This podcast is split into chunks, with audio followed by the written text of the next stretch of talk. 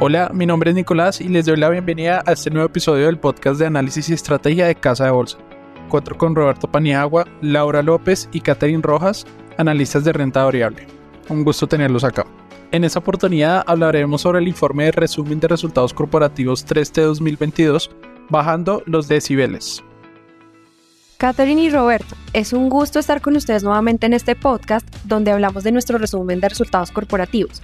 Ya casi despidiendo el 2022, el informe de esta temporada del tercer trimestre lo titulamos Bajando los decibeles, dada cierta moderación de los resultados de las compañías.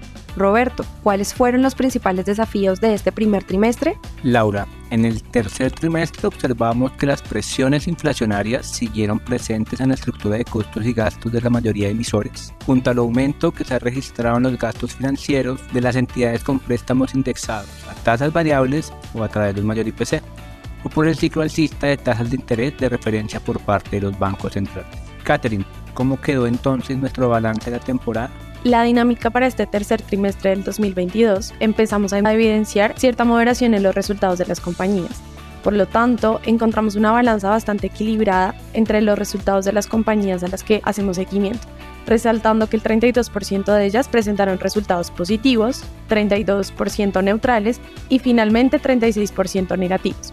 Mientras que por el lado de Levita, el 61% de los emisores crecieron en términos anuales, y la utilidad neta del 52% de las compañías fue más alta frente al tercer trimestre de 2021. Ahora miremos con detalle la dinámica por sector.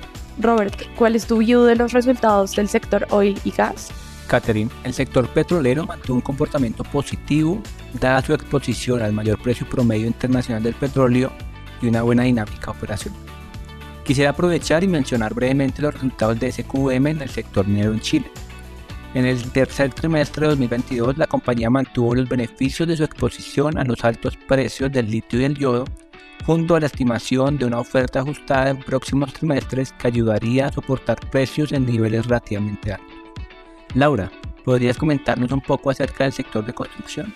Las compañías de este sector mostraron una dinámica entre neutral y negativa, donde en el caso de las cementeras el entorno inflacionario, especialmente por mayores precios de los combustibles, continúa presionando la rentabilidad, efecto que no ha logrado mitigarse por completo con las alzas en los precios, especialmente en el caso de Cemex, y creo yo este es uno de los retos para los próximos periodos, que hace necesaria la implementación de eficiencias en este sector. En las compañías de concesiones, por ejemplo, el tema de los costos también ha tomado relevancia y en el negocio inmobiliario, Pay mostró resultados neutrales con mejoras de indicadores de vacancia en términos anuales pero mayores gastos financieros que presionaron al flujo de caja distribuible. Pasando al sector de utilities, ¿qué resaltarías de esta entrega de resultados, Roberto?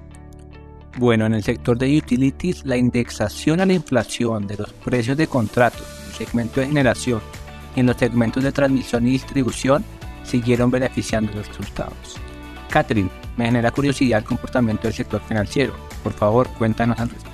Para este trimestre hemos visto cómo los indicadores de rentabilidad se han ido apretando dado el incremento de los rubros de gasto, por los incrementos de la tasa de referencia y las presiones del CFE.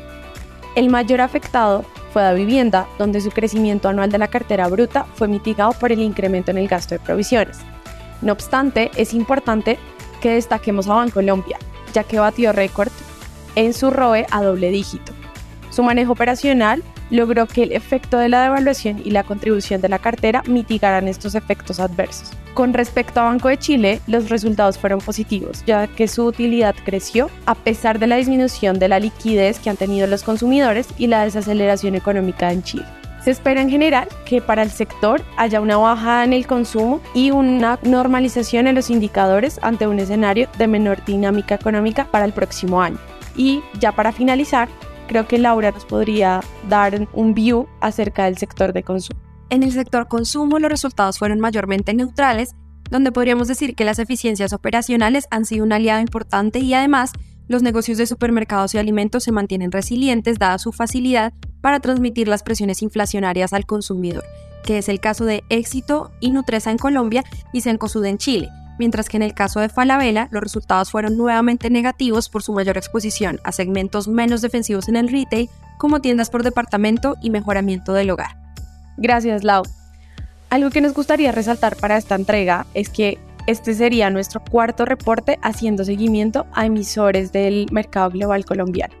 Así es, Catherine, y qué bueno que mencionas eso, ya que en esta edición iniciamos el seguimiento de tres de los emisores norteamericanos. Entonces, Roberto, empecemos hablando un poco de Apple.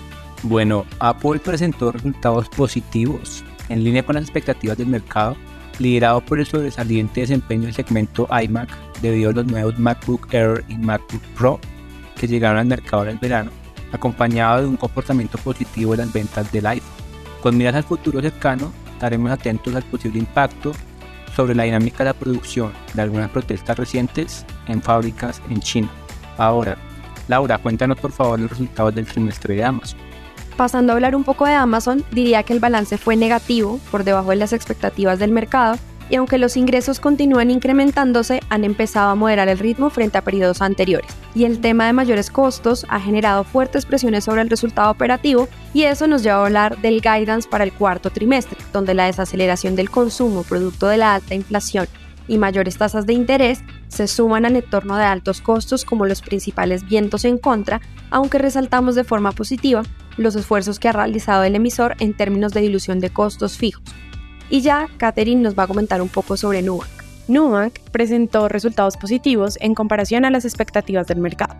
Desde que salió a bolsa había presentado pérdida neta y esta fue la primera vez que tuvo una utilidad, resaltando que el incremento del ARPAC, que es el ingreso promedio mensual por cliente activo, sigue siendo casi 10 veces superior a su costo por cliente. Gracias a esto, se da cumplimiento y construcción de un ecosistema de compañía a escala e impulso de la venta cruzada a través de una fuerte inversión de marketing, dado que para este emisor la experiencia del cliente es lo más importante.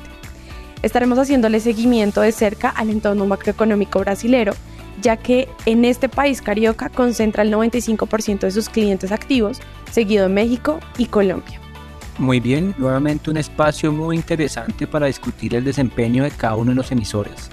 Aprovecho la oportunidad para invitarlos a leer nuestro informe de Top Picks titulado Un 2023 retador, pero con grandes oportunidades, publicado recientemente.